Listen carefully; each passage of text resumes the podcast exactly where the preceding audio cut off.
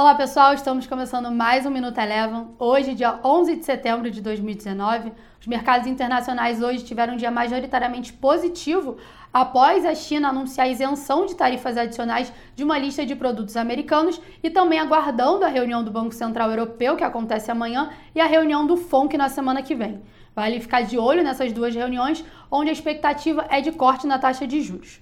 O S&P 500 teve um dia positivo e encerrou com alta de 0,72%. O petróleo, que iniciou a sessão em alta após a queda dos estoques de petróleo, virou e acabou encerrando o dia com queda forte de 2,7% após a OPEP cortar a projeção da demanda global por petróleo para esse ano de 2019. Já que no Brasil, hoje de manhã foi divulgado as vendas do varejo de julho, que vieram acima da expectativa, apresentaram alta de 1%, o maior patamar para o mês de julho desde 2013.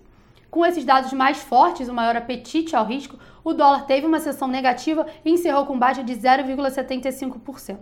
Já o Bovespa, com esses dados fortes, teve uma sessão de alta, acumulando ganhos de 0,40%.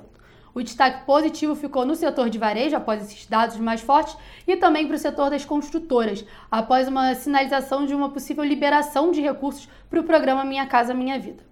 Para finalizar, vale ressaltar que na semana que vem, além, além da reunião do FONC, a gente aqui no Brasil também vai ter a reunião do Copom. O Minuto Eleven de hoje fica por aqui. Se você quiser ter acesso a mais conteúdos como esse, inscreva-se em nosso site www.elevafinancial.com e siga a Eleven também nas redes sociais. Eu sou a Jéssica Feitosa e eu te espero no próximo Minuto Eleven.